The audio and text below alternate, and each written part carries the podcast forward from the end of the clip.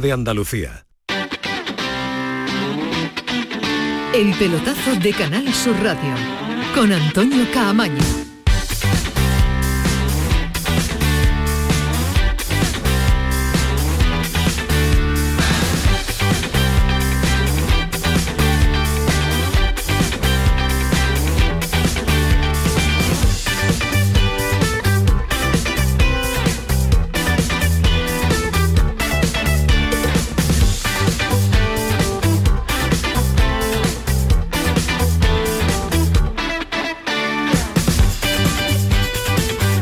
Muy buenas noches. Pues sí, ya punto y final a la primera fase de las competiciones eh, europeas. Eh, en eh, Liga de Campeones y en Europa League. Ahora vamos a componer los bombos, ahora vamos a ver posibilidades, alternativas, rivales ante el sorteo del próximo lunes.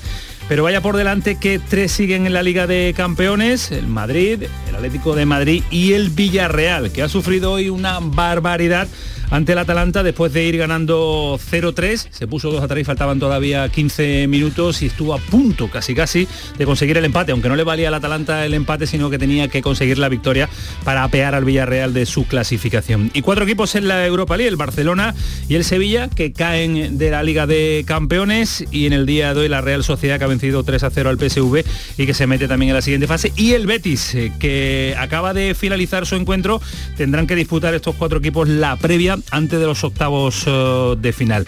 El Betis acaba de terminar un partido, era intrascendente en su inicio porque el Betis ya era segundo en el grupo, ha caído 3-2 con eh, una, un partido loco, con muchas facilidades defensivas por parte del conjunto verde y blanco y con muchas ocasiones también falladas por el equipo de Pellegrini. Nos ha contado el partido en Radio Andalucía Información desde bien tempranito, desde un cuartito de hora antes de que se iniciara el partido, Santi Roldán, jefe de deportes de Canal Sur Televisión. Santi, ¿qué tal? Muy buenas. Hola, Antonio, ¿qué tal? ¿Qué te, deja, ¿qué te deja el partido del, Betis? Muchos goles, locura, ¿no? Divertido e intenso entrenamiento en Glasgow, diría yo. Ese sería el titular. Sí, ¿eh? porque lo que había en juego era la honrilla, algunos eh, euros de ingresos hombre, y seguir manteniendo buenos registros por parte de este Real Betis de Manuel Pellegrini, pero la derrota no ha dolido, el Betis además ha jugado bastante bien en ataque, ha tenido muchísimas ocasiones, lo que hay que mirarse un poco es eh, los fallos en defensa. Estaba un poquito dormida la defensa que ha dispuesto hoy Manuel Pellegrini y bueno, en tres de las ocasiones que ha dispuesto el equipo escocés, pues ha marcado tres goles, uno de ellos el último de penalti. 3-2 ha perdido el Betis. Alejandro Rodríguez, ¿qué tal? Muy buenas. Buenas noches, Antonio. Yo imagino que al ingeniero Pellegrini no le gusta perder ni estos partidos intrascendentes. Tomará buena nota y algún tironcito de oreja habrá. Bueno, esto es como todo. Si tienes que perder, que sea hoy, ¿no? Eh, hoy es el mejor día para, perder porque no, no hace daño, ¿no? Como decía Santi, estoy totalmente de acuerdo. Es una derrota que no hace absolutamente ningún daño. Yo creo que quizá a los que más daño le va a hacer pues son a los dos laterales, ¿no? A, Miranda y a, y a, Ruibal, especialmente a Miranda, diría yo, porque Ruibal al fin y al cabo es un lateral, reconvertido, ¿no? Eh, le, están, le están forzando para, para que sustituya por la lesión de, Montoya y pueda ser una alternativa a Ballerín, pero Miranda sí que ha estado hoy realmente flojo atrás mm. eh, y, bueno, y yo, yo creo que es los únicos que se pueden ir de allí de Glasgow preocupados. El resto estoy muy de acuerdo con Santi, creo que el, el Betis ha hecho muy buen partido en ataque, Joaquín ha hecho muy buen partido otra vez, dejándose ver, eh, haciendo cosas muy interesantes. Borja Iglesias ha metido dos goles, eh, hasta Juan me ha tenido su oportunidad al final para seguir con esa racha espectacular. La verdad es que el Betis juega bonito, lo hace bien, pero es verdad que atrás hoy ha sido demasiado madre. He sido muy, y ha hecho un partidazo el portero del, del Celtic en el día de hoy. Sí, empezó consagrado un buen portero. ¿eh? Empezó como quien dice, encontrándose las pelotas que le tiraban. Porque, al final las paraba. Estaba pero al final, al final ha parado, ha parado alguno. Por cierto que Bain no es el titular, el portero que ha utilizado hoy Postecoglou, es Joe Hart, pero bueno, no ha tenido una mala actuación. En cualquier caso, eh, el Betis le ha pegado tres veces a la madera, en fin, ha tenido muy buenas ocasiones para irse ganando el partido de Glasgow con bastante solvencia. No lo ha hecho y ya lo ha dicho Alejandro Rodríguez. Hoy se podía perder porque no importaba. Se ha hecho el trabajo previamente. Después hay una cosa, eh, con tanto partido a Pellegrini le cuesta bastante reunir a su gente para entrenar y hoy eh, ha sido un buen día para ver eh, cositas de futbolistas que naturalmente tienen que entrenar con el equipo. No digo que haya sido un entrenamiento porque había algo más en juego, pero al final ha metido a gente de sus pesos pesados para que intentaran resolver la cuestión. Como por ejemplo este, como por ejemplo a Canales, eh, que está en eh, Movistar con Antonio Callejón. Aquí a un campo, la verdad que, histórico, pues con la ilusión de ganar, de llevarnos tres puntos. Eh, es verdad que ya teníamos el trabajo hecho de, partidos anteriores, pero bueno, fastidiados porque bueno, el equipo siempre sale a ganar. Creo que hemos merecido ganar por ocasiones muy claras y bueno, creo que es verdad que, que la respuesta del equipo ha sido buena, se ha trabajado, eh, la, intensidad ha sido buena y bueno, creo que se ha hecho el partido para ganar. ¿Ha podido haber algo de relajación después de vuestros goles? Que parecía que estabais bien, que os ibais para adelante, pero atrás eh, habéis flojeado en ese momento. Bueno, han sido contras. Eh, nosotros es verdad que cuando hemos empatado, pues nuestra mentalidad era ir a ganar, era ir a por los, a por los tres puntos y bueno, es verdad que nos han cogido dos contras, eran rápidos arriba y bueno, eh, cosas a seguir mejorando para seguir creciendo como equipo. ¿Qué balance hacéis de esta primera fase en la que acabáis segundos? Eh, bueno, creo que ha sido un grupo, eh, un grupo complicado, creo que había equipos muy buenos, como hoy por ejemplo el Celtic, ¿no? creo que es un, muy buen equipo. entonces bueno, llegar a la última jornada ya clasificados ha sido importante. Es verdad que nos hubiese gustado pasar como primeros, pero creo que, el grupo ha sido, ha sido muy bueno. El lunes tenéis el sorteo, ya, ya sí pensaréis un poquito en lo, que, lo que puede venir, ¿no? Con el Sheriff, el Zenit, el Oporto, el Atalanta, los dos alemanes. No sé si tienes alguna preferencia, aunque sea por destino, ya no por equipo. Nada, creo que la Europa League ahora mismo el nivel que tiene es muy alto y cualquiera que juegue equipo que venga eh, va a ser muy muy complicado. Entonces bueno, eh, nosotros queda muchísimo para bueno, para esa eliminatoria, entonces eh, tenemos que seguir trabajando igual, seguir con las mismas ganas de seguir creciendo como equipo y, salir siempre a ganar. Y el Barça al bombo, el Sevilla al bombo, más morbo para esta Europa League, ¿no?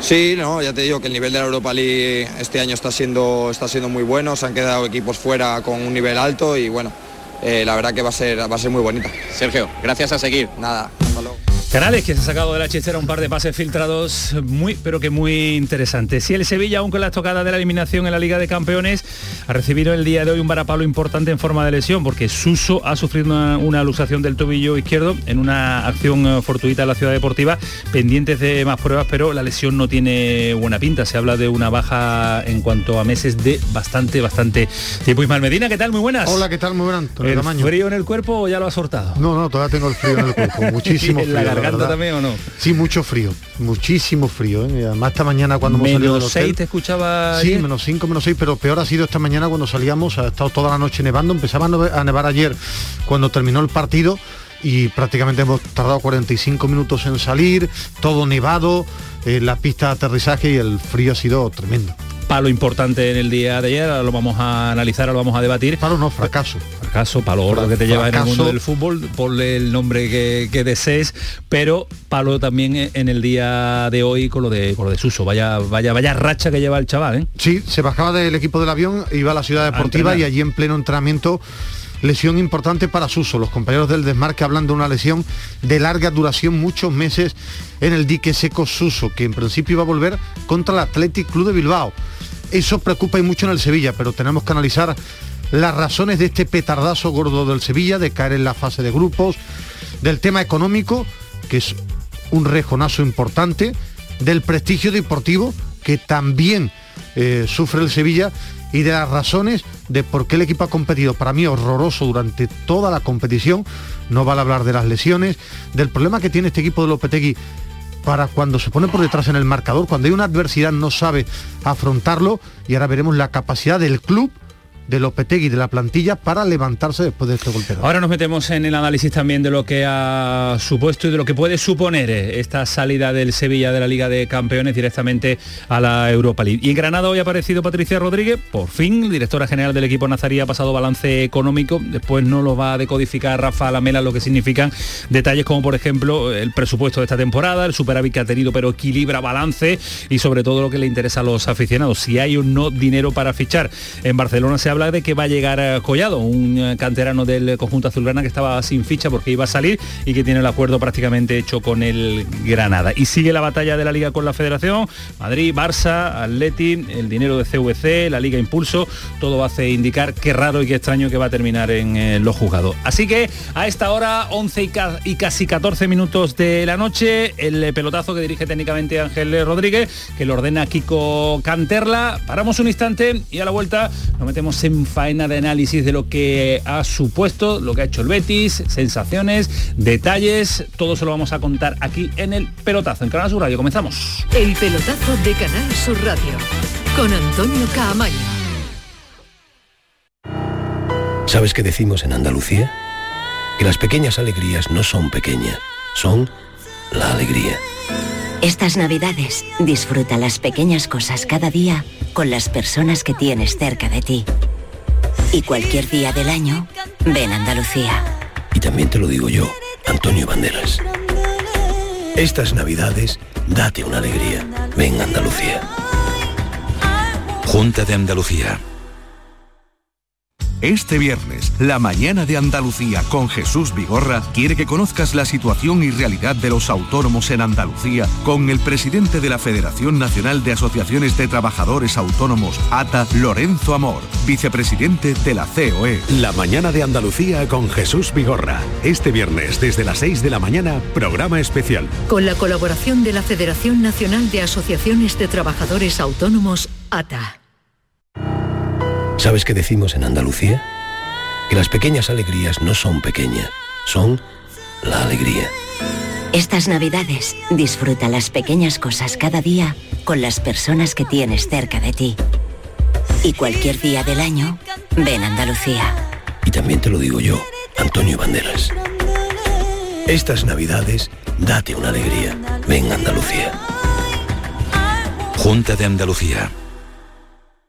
Con Social Energy, di no a la subida de la luz y ahorra hasta un 70% en tu factura con nuestras soluciones fotovoltaicas. Además, llévate un termo eléctrico con tu instalación. Aprovecha las subvenciones de Andalucía y pide cita al 955 44 11 11 o en socialenergy.es. Solo primeras marcas y hasta 25 años de garantía. La revolución solar es Social Energy. Todo lo que hacemos nos define.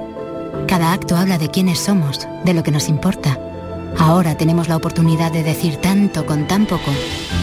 La oportunidad de mostrar lo mejor de nosotros. Por nuestro futuro. Por tu futuro. Llena tu mesa de Andalucía. Junta de Andalucía. Manolo, ¿estás pensando lo mismo que yo? Pues claro, Ana, estoy pensando en los romeros de Alanís. Jamón, paleta, caña de lomo y embutidos de bellota son su especialidad. Y ya hay que ir disfrutando. Como siempre me lees el pensamiento. Ahora mismo entro en shop.losromerosdealanís.com y en dos días tenemos nuestro jamón en casa. Pero ibérico de bellota, ¿eh, Ana? Los romeros de Alanís. De nuestras dehesas a tu mesa. ¿Sabes qué decimos en Andalucía? Que las pequeñas alegrías no son pequeñas, son la alegría. Estas navidades disfruta las pequeñas cosas cada día con las personas que tienes cerca de ti. Y cualquier día del año, ven Andalucía. Y también te lo digo yo, Antonio Banderas. Estas navidades, date una alegría. Ven Andalucía. Junta de Andalucía. Pipas Reyes son las pipas de siempre. Ahora encontrarás tus pipas Reyes más grandes, con más aroma, con más sabor y más duraderas. Tradición e innovación para traerte tus mejores pipas Reyes. Las del paquete rojo, tus pipas de siempre. Hay un sentido con el que no nacemos, que se educa, se aprende y se trabaja. No temas, el uso no lo gasta. Sentir que puedes cuando otros dudan de que puedas. Dejar de oír las dudas que hay ahí fuera y así escuchar lo que susurra tu alma. Y en la oscuridad ver solo luz, ver solo calma. Es la actitud la que nos hace capaces. Grupo Social 11. Feliz Navidad. Todo lo que hacemos nos define. Cada acto habla de quiénes somos, de lo que nos importa. Ahora tenemos la oportunidad de decir tanto con tan poco la oportunidad de mostrar lo mejor de nosotros. Por nuestro futuro, por tu futuro. Llena tu mesa de Andalucía. Junta de Andalucía. El pelotazo de Canal Sur Radio con Antonio Caamaño. Seguimos en directo en la sintonía de Canal Sur Radio en el pelotazo hasta las 12 de la noche. Acaba de terminar el Betis con nueve minutos de prolongación, que ha dado mucho, ha sido un partido eterno, largo, pero ha sido un partido muy, pero que muy entretenido, muy bonito de, de ver. Nos adelantaba detalles interesantes de ese partido, tanto Santi Roldán como Alejandro Rodríguez. Yo sé que Ismael Medina está ahí con unos papeles, Alejandro, porque tú sabes que Hombre, ha apuntado. Cuando lo tiene que apuntar cuando ya, tiene sí. papeles Mm. Ismael Medina es porque nos va a contar algo interesante, que son los posibles rivales de Sevilla y Betis en el sorteo del lunes. Lo había memorizado, pero por si me equivoco, No, el no, no. sorteo es el No lunes. te fíes ya de tu memoria. Es que ya no se llama 16 avos de No, final. previa de los octavos. Efectivamente, previa de los octavos. Pero, Pero, ¿qué ¿sabes por qué no se llama? Porque no hay 16, porque no hay 32 equipos, Ismael Medina. pero bueno, hay que explicárselo a la gente porque esto es nuevo. Siempre ha existido. Previa de los octavos. Claro, siempre ha sido 16 avos de final, pero este año, como pasan directo los primeros de la Europa Claro. League, se llama de la forma que lo ha dicho Antonio Camaño. porque hay 24 equipos, ¿no? Porque es que no hay no hay no hay 32.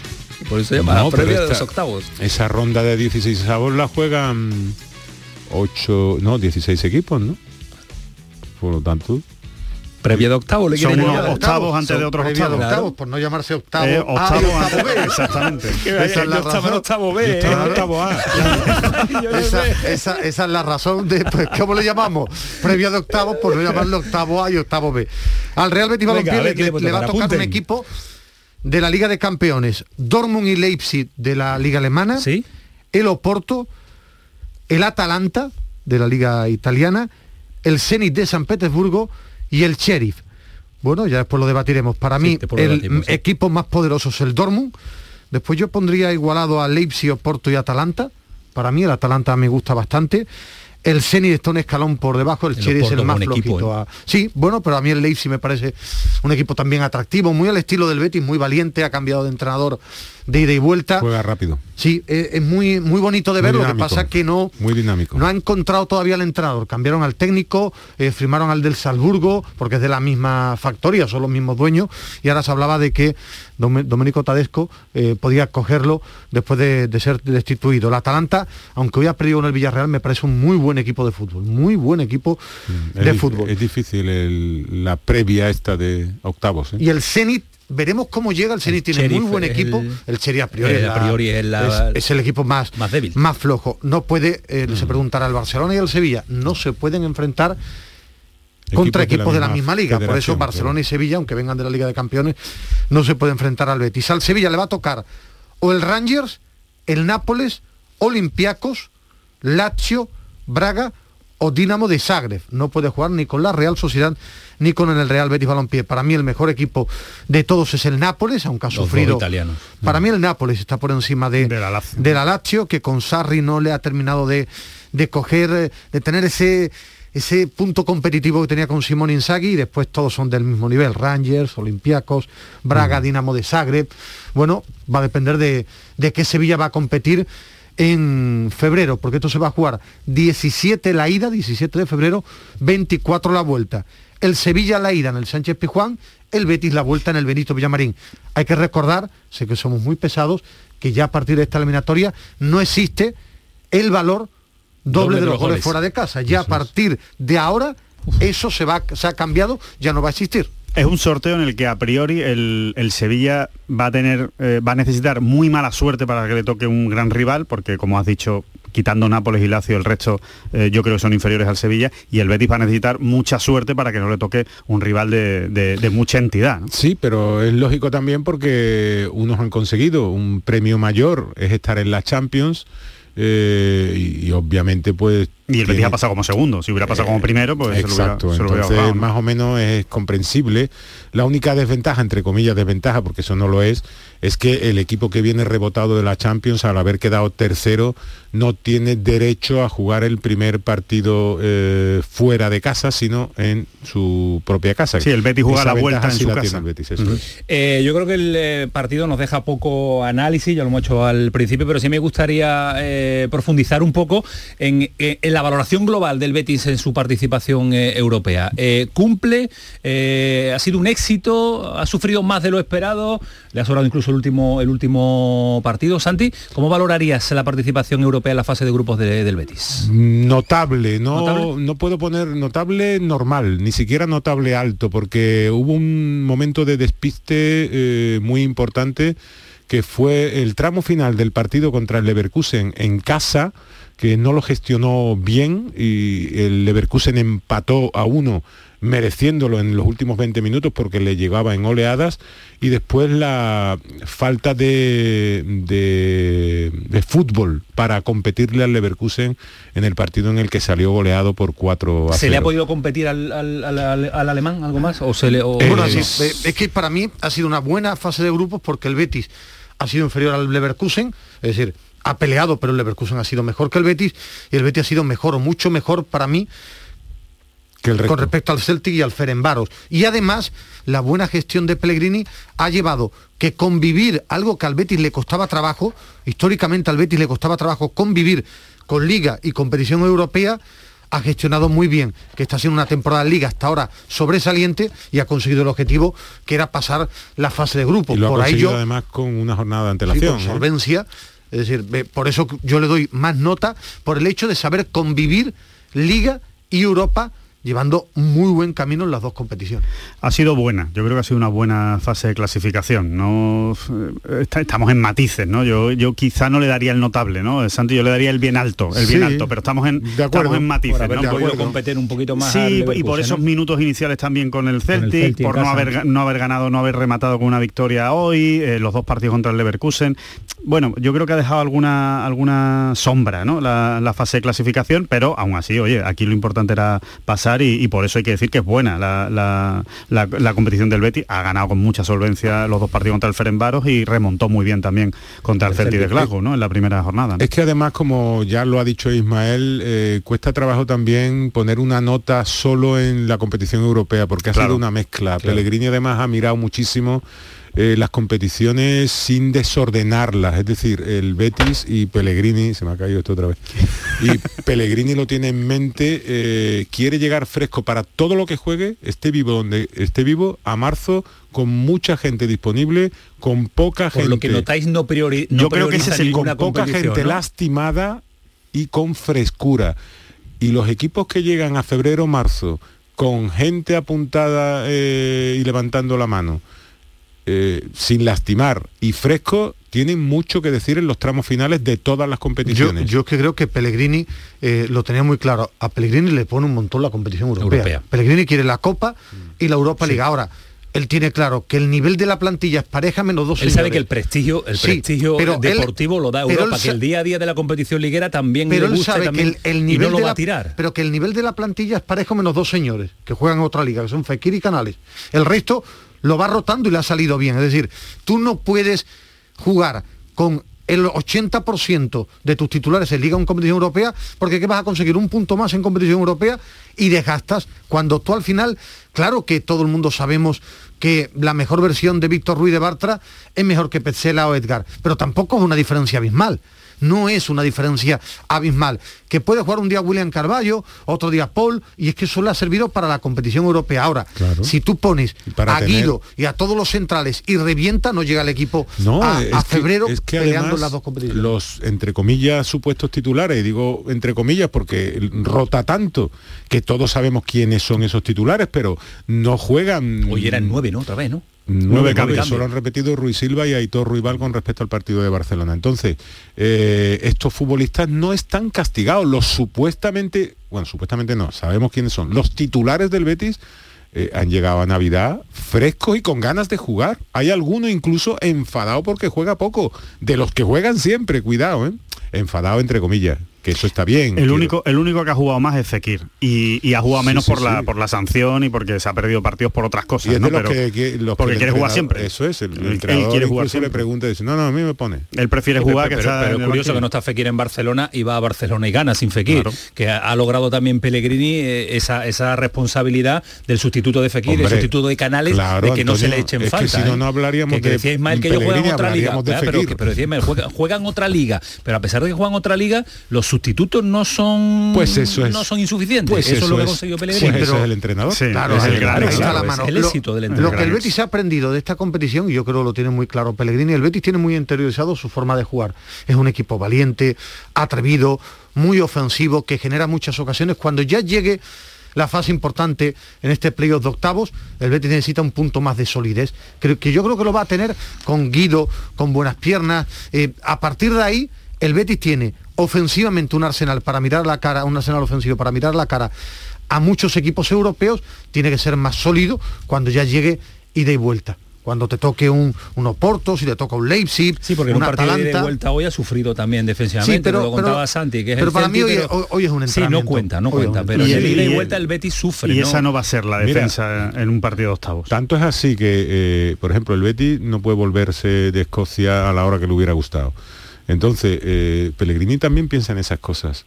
Ha sacado a Canales, William José, Juanmi, y Alex Moreno para que tengan Para que eh, musculatura, que entrenen, porque los quiere, porque Claro. los quiere el domingo contra la Real Sociedad. Entonces en esas cosas también se piensa. A él, claro que quería ganar, todo el mundo quiere ganar, pero no era lo más importante. Y cuando ha metido a estos cuatro futbolistas es para que entrenen, porque hoy el Betis no ha entrenado y mañana no le va a dar lugar a entrenar. De manera que necesita activos a futbolistas que van a estar seguros en el once titular del Betis Real Sociedad el domingo en el Villamarín. Decíamos antes, eh, o decía yo concretamente, ¿no? señalando a, a Miranda y a Ruibal y también Edgar. ¿eh? Edgar hasta hoy regular. Había sido al principio, para mí, al principio de la, de la temporada era seguramente el central más en forma del, del Betis, hizo partidos realmente muy buenos. sí. Y que me da la sensación de que la falta de continuidad a Edgar sí, sí le está afectando. El, el no estar jugando eh, semana a semana en cuanto se han recuperado los teóricos centrales titulares, ¿no? Bartra y, y Víctor Ruiz. A Edgar le está costando lo de entrar y rendir ¿no? en el partido. Un sonido de Pellegrini que ha rescatado rápidamente Kiko Canterla, hablando ya de las preferencias del sorteo. ¿Qué esperáis que diga? Que no tiene preferencia. Seguro que ha dicho un equipo. que Fijo dijo que ha que dicho venga. un equipo. Si dijeran la verdad Ya que no quieras ya hablar. verás, ya verás. Ya verás. Hombre, De aquí a febrero ya ves tú. Si quieres te, si quieres te contesto yo lo mismo. Pellegrini. No, la verdad que no tengo ninguna preferencia. Ahora vamos centrarnos en tratar de ganar a la Real Sociedad. Eso es algo que va a estar en febrero, así que no nos incumbe ni tenemos ninguna injerencia. Esperar el lunes, ver quién nos toca y seguir enfrentando de la misma manera que lo estamos haciendo ahora. El lunes por la mañana va a ser el sorteo. Sí, Recordamos, lunes, Ismael. lunes creo que entre una y una y media mientras empieza el Sí, sorteo. la Champions, después la no, la Europa Champions a las 12 y yo creo que es una, sí. una y media. Al Betis le puede tocar Dortmund de Haaland, el Leipzig, el Oporto de Pepe, que eh, le encanta a Antonio Camaño, le gusta encanta, mucho, encanta Pepe. el Ceni de San Petersburgo, el. Atalanta Mucho más. y el Cherry. El Me, me ha, Cherry. me ha dolido que no hayas dicho un jugador del Leipzig.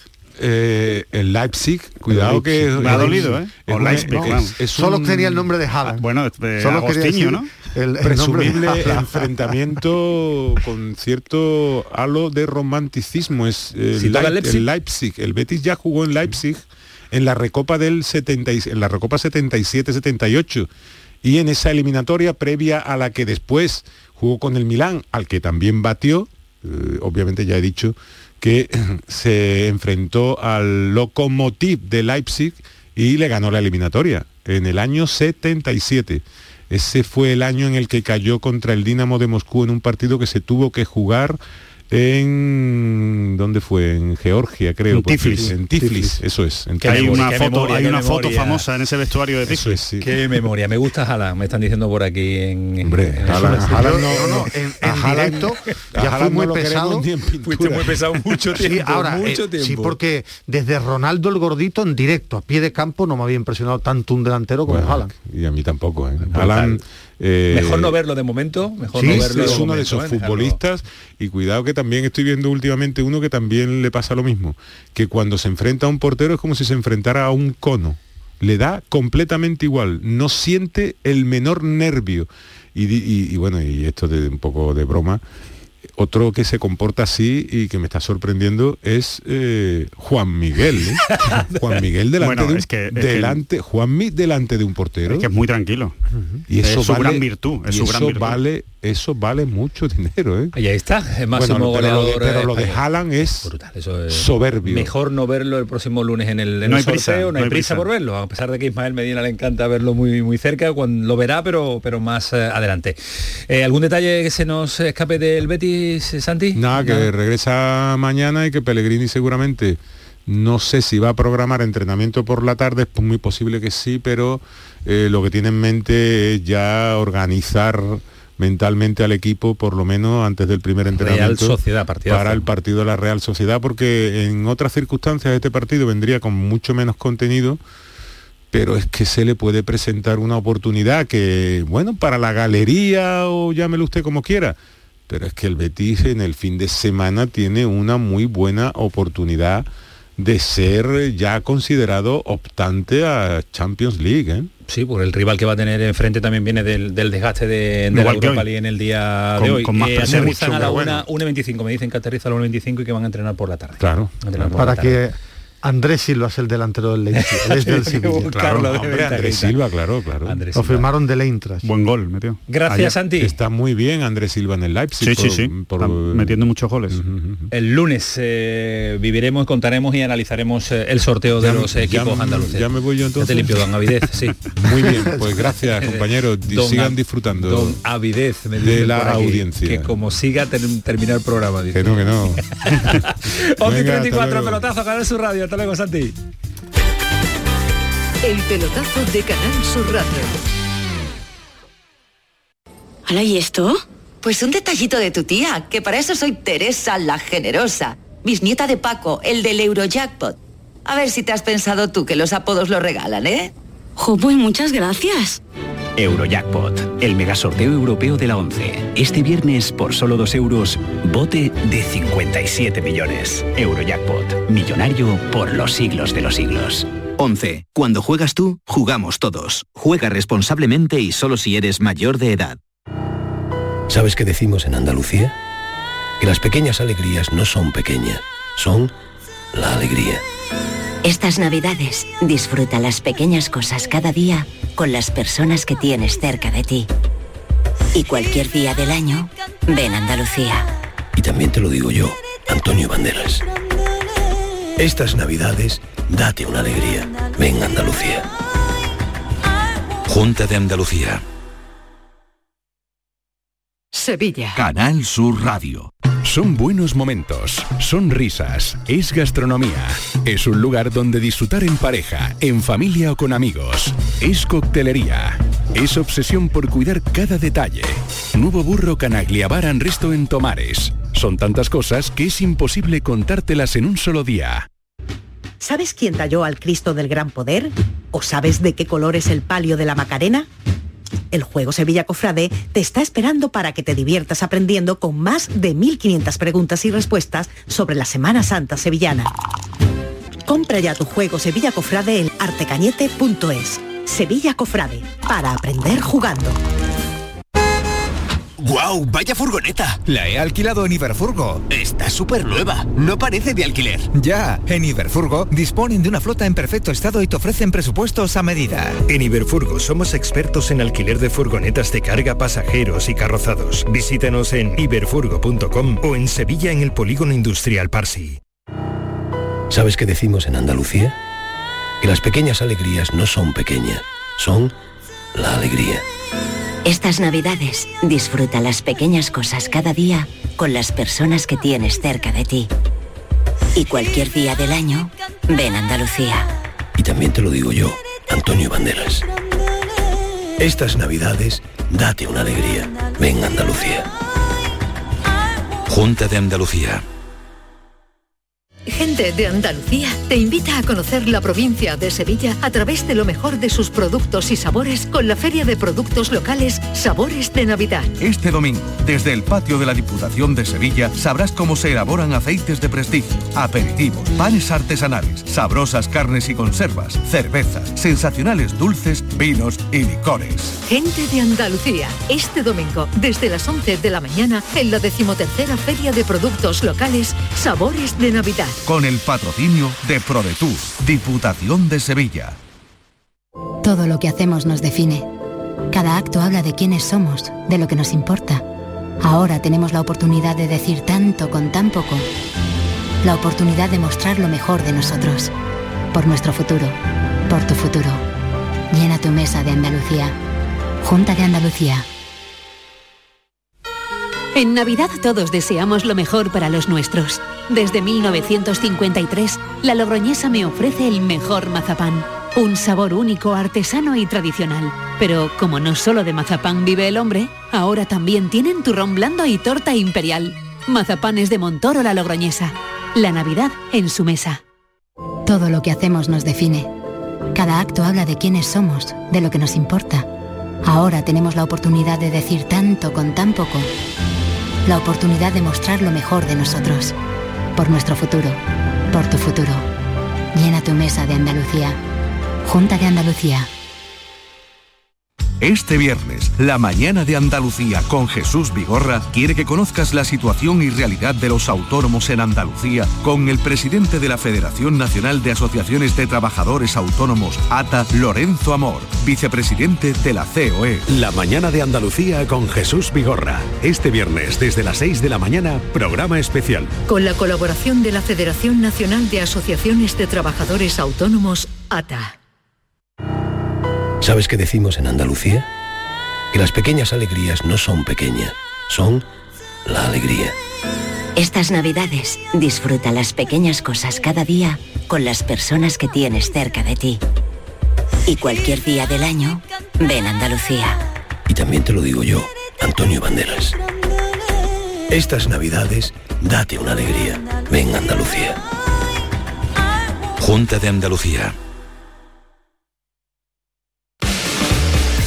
El pelotazo de Canal Sur Radio con Antonio Caamaño.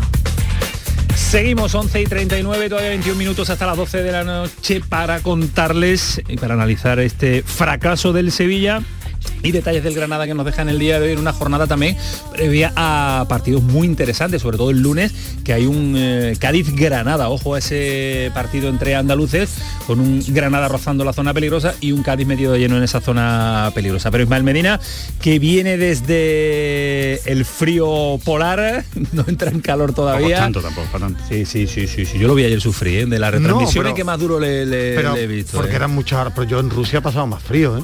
El Hombre, Lyon claro. también pasé bastante frío, que es normal en diciembre. ¿Valladolid en es los del sitios- nivel o es...? eh, yo en Valladolid. Nav- Navarra, Navarra, Pamplona, es verdad, Pamplona, el el reino de Navarra, cuidado. Aquello pega, sí, sí, sí. El Y Sadar, y. Valladolid la- el, el Sadar hacía más frío en el reino de Navarra. La mayoría de sitios que yo he estado en diciembre en Europa ha hecho bastante frío. Ayer fue uno de los... Tú que estás muy viajado. No, no, pero que aparte yo es que soporto mal el frío. Yo aguanto mucho mejor. el Recordamos que le puede tocar al Sevilla el próximo lunes. Rangers, Sí, Nápoles, Olympiacos, con Baslik de portero, Lazio, Braga y Dinamo de Zagreb. La Evitar, Lazio- evitar a... Bueno, me parece el mejor equipo el Nápoles, eh, me parece un muy buen Después equipo. la Lazio. Después la Lazio y después más o menos son del mismo nivel, ¿no? Braga es un equipo que juega mejor al fútbol porque en Portugal es más de toque, eh, Olympiacos, Rangers, Dinamo de Zagreb, pero la duda es saber qué Sevilla vamos a ver en Claro. febrero. Hombre, si, no- vemos, si vemos al Sevilla Claro, si vemos a- solvente, el, el miedo lo deben tener ellos Claro, de enfrentarse contra el Sevilla. el- la, la duda es que ahora el Sevilla tiene que resetearse primero, hacer autocrítica como club de por qué ha fracasado en Liga de Campeones, por qué ha estado tan mal. En el vuelo hoy de la expedición del Sevilla todo el mundo tenía claro que ni ha sido una injusticia, ni, ni ha pasado por mala suerte, es decir, que el Sevilla ha hecho una muy mala fase de grupo, eso lo tienen claro, y que eh, ha sido no sé si utilizar la palabra justa la eliminación de la Liga de Campeones sí, y que sí. gracias al Lille sigue en Europa, porque el Sevilla ni siquiera empató en el, día de ayer. Déjame saludar a Juan Jiménez a ver si tiene analizado o necesita apuntárselos como tú, los rivales del Barcelona, que va a estar también en el sorteo de la Europa League en esta eh, previa de los octavos. Juan Jiménez, Barcelona, ¿qué tal? Muy buenas. ¿Qué tal, Camaño? ¿A quién, le, le, puede tocar al, al Barça, Juan? Exactamente igual, exactamente igual lo que ha contado Los mismos rivales que al ah, Sevilla, con lo cual obviamente yo creo que, el rival a evitar es el Nápoles, que es un buen equipo y hoy además jugó un muy buen partido contra el contra el Leicester, eh, al Lazio lo he visto también un rato contra el contra el Galatasaray, yo creo que es un nivel inferior y luego yo creo que el resto, tanto Ranger como como Braga, como Dinamo de Zagreb, pues son equipos que, pasarán. Es decir, aquí al que le toque el Nápoles sufrirá, yo creo que, que el resto de eliminatorias serán cómodas para los dos en principio. El Sevilla y Barça juegan primero en casa, el segundo lo jugarían, lo jugarían fuera. Tanto Sevilla y Barça. Eh, antes hemos catalogado, hemos puesto nota, por así decirlo, al Betis en su participación europea. Si tú le tienes que poner nota, le tienes que poner nota, al, Sevilla. Fracaso, pero todo en mayúscula, el resto nota. Es muy deficiente. deficiente. Se le puede poner un cero. ¿Un 1? Pues no, no, sí, que, es decir, eh, muy mala por primero por la eliminación, después porque solo ha ganado un partido, después porque ha competido para mí muy mal en la mayoría. Y ya después podemos ir catalogando porque él se había hecho una muy mala fase de grupos, pero muy sí, cuando éramos pequeños era muy deficiente. Muy deficiente, por lo pues menos conmigo. Deficiente. Alguno me llevé. Uno, algunos. Muy deficiente, insuficiente eh, y, y, progresa adecuadamente, pusieron después, ¿te acuerdas? Eso ahora necesita mejorar. necesita mejorar o progresa adecuadamente. Mm, no, bueno, y es que vosotros estáis bastante más cerca. De hecho, esta mañana me he cruzado con, con Miguel Ángel Lara, el comentarista de Movistar, porque estaba haciendo con, eh, escala en Múnich, porque yo ayer estuve haciendo el partido del, del Barça allí. A ver, yo creo que mm, fracaso, mm, yo diría decepción.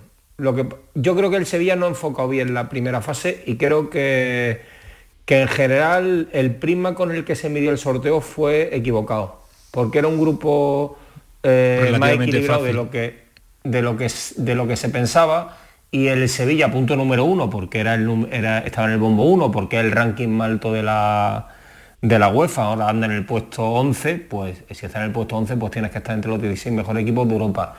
Pero yo tengo la sensación de que al no haber un equipo de campanilla eh, porque a veces en la Champions te encuentras un equipo que va a competir contigo el que va a competir contigo el grupo, digamos el, Juventus y el Chelsea en esta, en esta fase de grupo y luego dos equipos débiles. Y aquí no había ningún equipo de campanillas, pero sin embargo el grupo tenía equilibrio. Sí, pero Juan, pero, pero, eso te puede dar, eh, te puede sorprender en el primer partido, te puede sorprender en el segundo, pero es que este Sevilla mm, solo ha ganado un partido. te puede venir El, revés a la primera de cambio, pero puede, puedes, puede reaccionar y el Sevilla no lo ha hecho. Sí, sí, no, lo que te digo, Camaño, es que, que, yo creo que el prisma en el que se ha enfocado no ha sido el, correcto, pero yo creo que el grupo tenía trampa y que a mí la palabra fracaso, mm, bueno, yo creo que es una excepción grande. Yo creo que fracaso se tiene, mm, fracaso por ejemplo, es que el Barça esté fuera y que Transatlántico mm, se queden eh, fuera de la Champions a, a las primeras de cambio. Yo creo que el Sevilla era favorito en este grupo, tenía que haber pasado, pero para mí hablar de la palabra fracaso, a mí por lo menos en general me parece excesivo, en, mi, visión. ¿eh? Yo, comento fracaso y lo explico, se lo digo a Juan, que era un grupo igualado sí, que el Sevilla no era infinitamente superior al resto, para mí era mejor, pero yo hablo de fracaso primero, porque desde el primer día ha competido muy mal, porque no hemos visto una versión de un equipo competitivo. Claro, pero es que al final en de seis partidos solo ha ganado uno, uno, mm. y no ha demostrado casi nada en ninguno. Y en tu partido decisivo como el de ayer, juegas espantoso. Entonces, al final, por eso yo le pongo la palabra fracaso. Tú puedes quedar tercero en el grupo y dice, analizas todos los partidos y puedes encontrar explicaciones.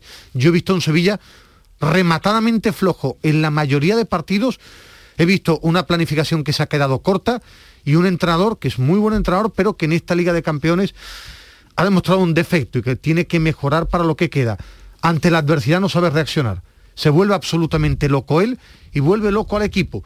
Y yo creo que ni el Sevilla era la repanocha, pero sí tiene que aprender de que la Liga de Campeones se ha quedado fuera por defectos y por problemas. Yo, yo, yo creo que, que, la Liga de Campeones a día de hoy es la competición maldita del Sevilla. Eh, esa es la realidad. Eh, no solo porque los resultados no, no salgan eh, como espera el, el, sevillismo, como espera ese club, sino porque es que realmente suele salir de la Liga de Campeones por la liga, por la puerta de atrás. ¿Tiene respuesta? Normalmente. ¿Tiene respuesta a esa no, maldición? Bueno, no, no creo, no creo que es una maldición porque igual que tiene respuesta que se le dé también la Europa League y que gane seis, pues no, no la tiene. Son, son cosas que son, son diferentes factores que se unen y es verdad que, que el Sevilla en, en, la Liga de Campeones no ha dado su medida de club, su medida, como, su potencial. Nunca, normalmente sí, ha salido el, contra... El, eliminar United en unos, en unos, octavos de final. Sí, y después cayó en cuartos de con final. El Bayern con... Múnich, sí, empatando en Múnich. Sí, de acuerdo, pero mm, quitando esa, vale, me, te, te, compro yo, ese, yo ese creo... te compro esa participación en la Liga de Campeones. Quitando esa, falta, normalmente, ese, normalmente ha salido por la puerta de atrás y, y, le sale, le falta pedigrí en la Liga de Campeones para el equipo que es, para el equipo que es, ojo.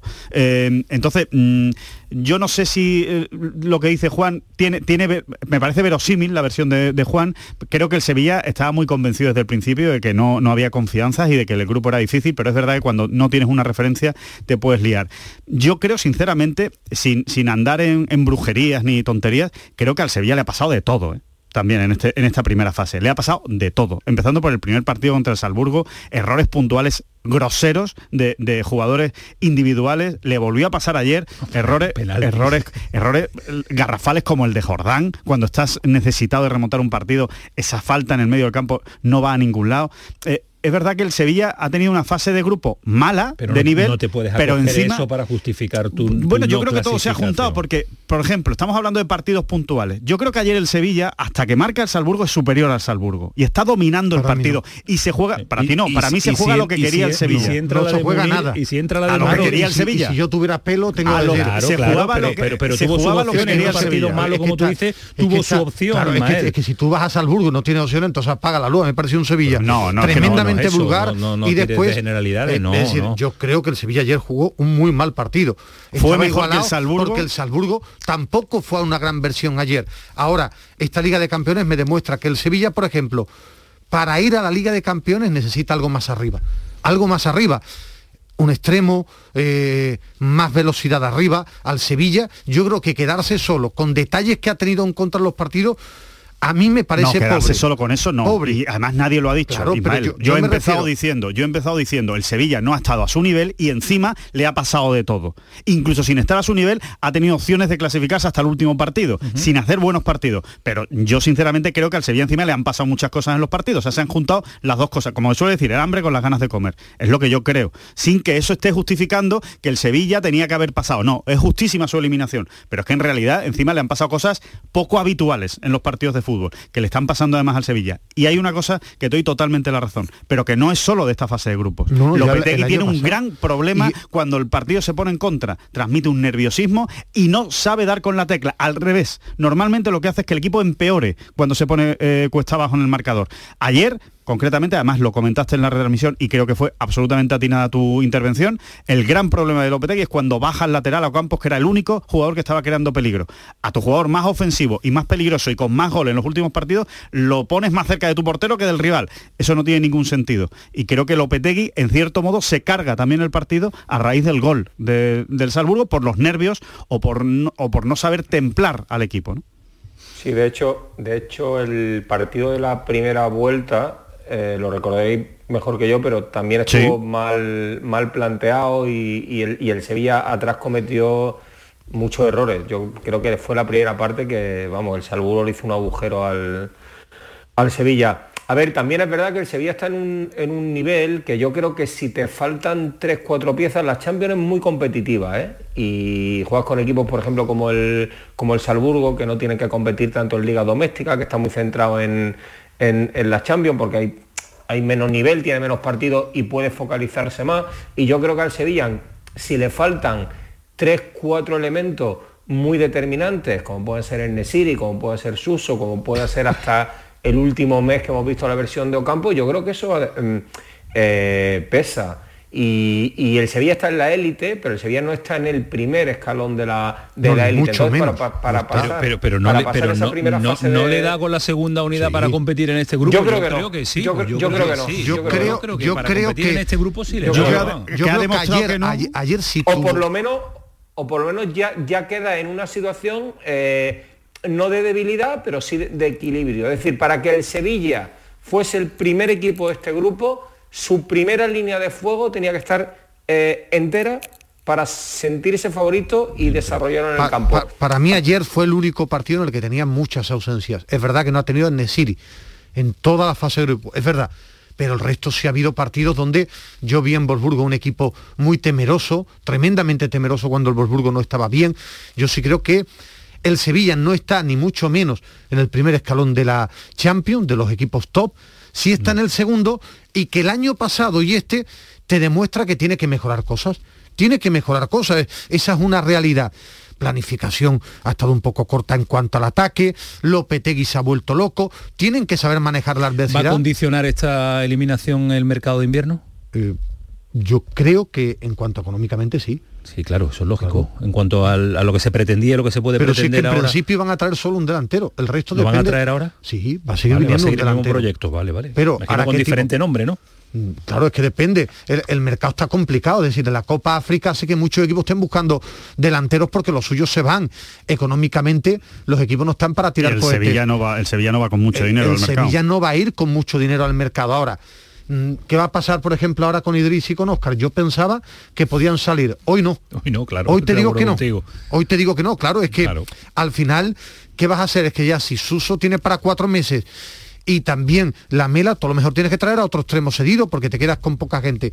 Y de forma muy rápida, quiero ver también el club cómo se va a levantar y después el Sevilla tiene que afrontar con una buena mentalidad la Europa League, que es un torneo competitivo y en el que el Sevilla ni está obligado ni parece que va a jugar la final mañana. Es un buen equipo, como hay muchos en la Europa League, y se tiene que levantar en Liga, que ahora van a venir momentos complicados por calendario y lesiones, y la Copa. Lo de ayer está analizado, pero la fortaleza de un club se analice y se ve levantándose de momento. El Sevilla, el Sevilla yo no tengo ninguna duda que el Sevilla se va a levantar porque lo ha hecho otras veces y lo, y lo va a volver a hacer. Se va a levantar y va a ser la competitivo. eliminatoria ya se va a ilusionar con la Europa League, se juega la final en su estadio. Y van a empezar a hacer cálculos los sevillistas y en el mismo club y la séptima y la séptima y la séptima. Eh, yo, yo estoy convencido que se va a levantar el Sevilla. Ahora, yo creo que tiene una tarea por delante Lopetegui importante, que es la de que la diferencia entre esa primera unidad y la segunda unidad no sea tan grande como a, día de hoy parece. Yo no creo que Oscar sea un jugador tan inservible como parece. Yo no creo que el Papu Gómez tenga tan mal nivel como está ofreciendo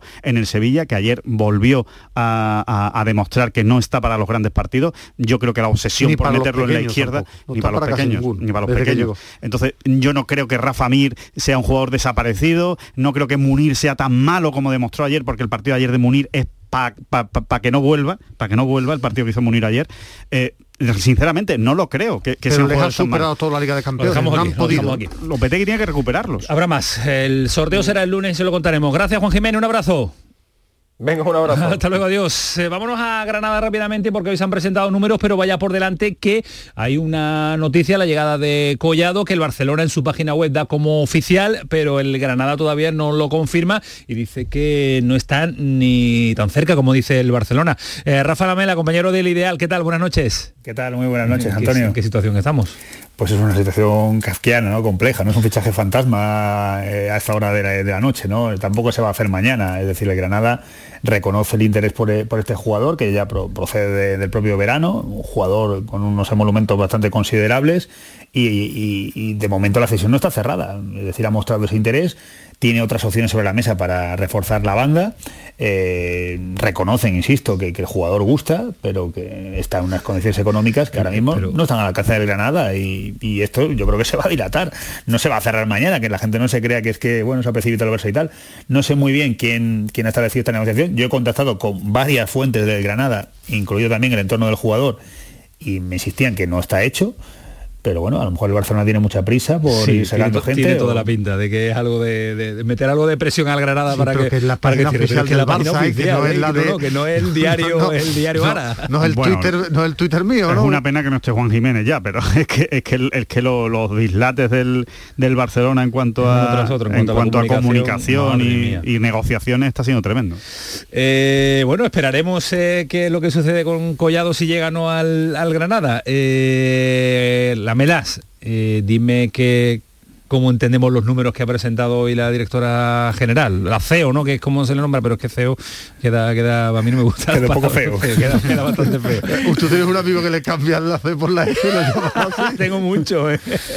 ¿Cómo, que, ¿Cómo queda? Que nos eh, enteremos todo, cómo se Sí. decodifican estos números. Sí, son 60 millones de euros de presupuesto, objetivo tener un déficit cero, no, no, no meterse en déficit. Eh, ha hablado de las inversiones hechas la temporada pasada, las cuantifica en 28 millones de euros en, en- pagos de, traspasos, esto hay que tener en cuenta que se cuantifica de, diferente manera según la amortización del traspaso, pero bueno, es una cantidad considerable, para ella eso es un riesgo financiero, ya que Granada pues no va a jugar de manera recurrente en Europa, como es obvio y normal, como, como todo hace indicar, y tener una carga de, relacionada con traspasos tan alta, pues es, es, peligroso. ¿no? Entonces, bueno, no se ha cometido ningún traspaso, Ruiz Silva se fue libre, eh, otras operaciones que se podrían haber hecho, como Domingos Duarte, Machís, de salida este verano, pues no se hicieron tampoco, y claro, pues está intentando solventar esto. Dice que la situación ahora mismo es buena, que, que está controlada, que, que se ha ido mitigando esa, esa posibilidad de, de riesgo financiero y bueno, ha servido un poquito para sacar pecho. ¿no? Nosotros estamos más atentos a otras cosas, estamos deseando que nos anuncien la ampliación de la ciudad deportiva, que parece que puede llegar una vez que se cierre lo de CVC, y también el, el acuerdo de concesión del estadio, que también me imagino que experimenta alguna mejora, pero por ahora esas son las cuentas, 28 millones, ¿eh? que es histórico para el Granada, insisto, pero bueno, claro, están invertidas en Milla, en Luis Suárez, en Machís, en Gonalón, en tantos ¿Se va a futbolistas. fichar en, hay dinero para el mercado de invierno? Sí, ha dicho que sí, lo ha confirmado, no ha dicho la cantidad, evidentemente, por una cuestión estratégica. Eh, em, sabíamos que uno de los perfiles que se podían buscar es este jugador de banda, Alex Collado, más o menos cuadraría dentro de, de- de ese rol que, que- que intenta, intenta meter en el radar la dirección deportiva. Y creemos que lo fundamental y lo primordial es un centrocampista, un centrocampista de ida y vuelta. No, no lo voy a comparar con Ángel Herrera, pero le gustaría que fuera parecido. Y esa es la prioridad absoluta, eso y un jugador de banda, un jugador que se puede incorporar al ataque y ya un poco abierto a las posibles salidas, ¿no? De momento el tema de Carlos Vaca, que queda así un poquito bajo incógnita, ¿no? En principio parece que va a seguir, pero no sabemos. Eh, Santiago Arias, en fin, hay jugadores que tienen que determinar un poquito su futuro las próximas semanas también. Eh, bueno, pues eh, esperaremos que el mercado de invierno sea también eh, importante para este Granada que necesita reforzarse y que vamos a ver qué sucede también con lo de Collado porque es surrealista esta hora que le contamos que el Barcelona lo da en su página web como hecho, cesión una hasta final de temporada al Granada y desde el Granada pues dicen que las negociaciones están están pero que no están ni tan siquiera cerradas. La medalla nos cuenta, gracias. Un abrazo, buenas hasta noches. luego, adiós, hasta mañana. Eh, Alejandro, ¿qué se nos queda por ahí? No te vayas a dormir sin la tranquilidad de contarlo todo. Bueno, se nos queda que vuelve Tiger Woods. Hombre, ya que me pregunta, eh, ¿Cuánto- Camaño, que vuelva a jugar, que juega la semana que viene con ¿Cuánto- su hijo. ¿Cuántos días quedan para Para la Solheim, La Solheim eh, pues quedan sete- 600 y algo quedarán. Pero yo te hago yo te hago la cuenta atrás. Te lo prometo que la voy a traer todos los días. Hay un torneo ahora de golf, ¿no? No, no, bueno, la Se semana que viene juega Tiger Woods con su hijo. se- te queda algo eso de eso es mentira, torneo con su hijo. Bueno, pero es un torneo, dos días de golf. Hombre, teniendo en cuenta el accidente que tuvo en febrero, Como no si está mal, un partido con Luisito. Hay un dinero, ¿eh? Hay un Juego yo, dinero. lo- los sábados que juego yo con mi hijo Luis. cuenta Sí, es el torneo de la galleta, pero juega Tiger Woods. Y entonces ya no es de la galleta. porque Ah, juega hombre. galleta, Esto es lo, lo más No grande que metáis le con Tiger Woods, su. No metáis con Tiger, hombre. Adiós, Alejandro, adiós, Marmedina. Fue el pelotazo, sigue siendo Canal Sur Radio. Viene Antonio Carlos para poner los pitos. Esto es tremendo.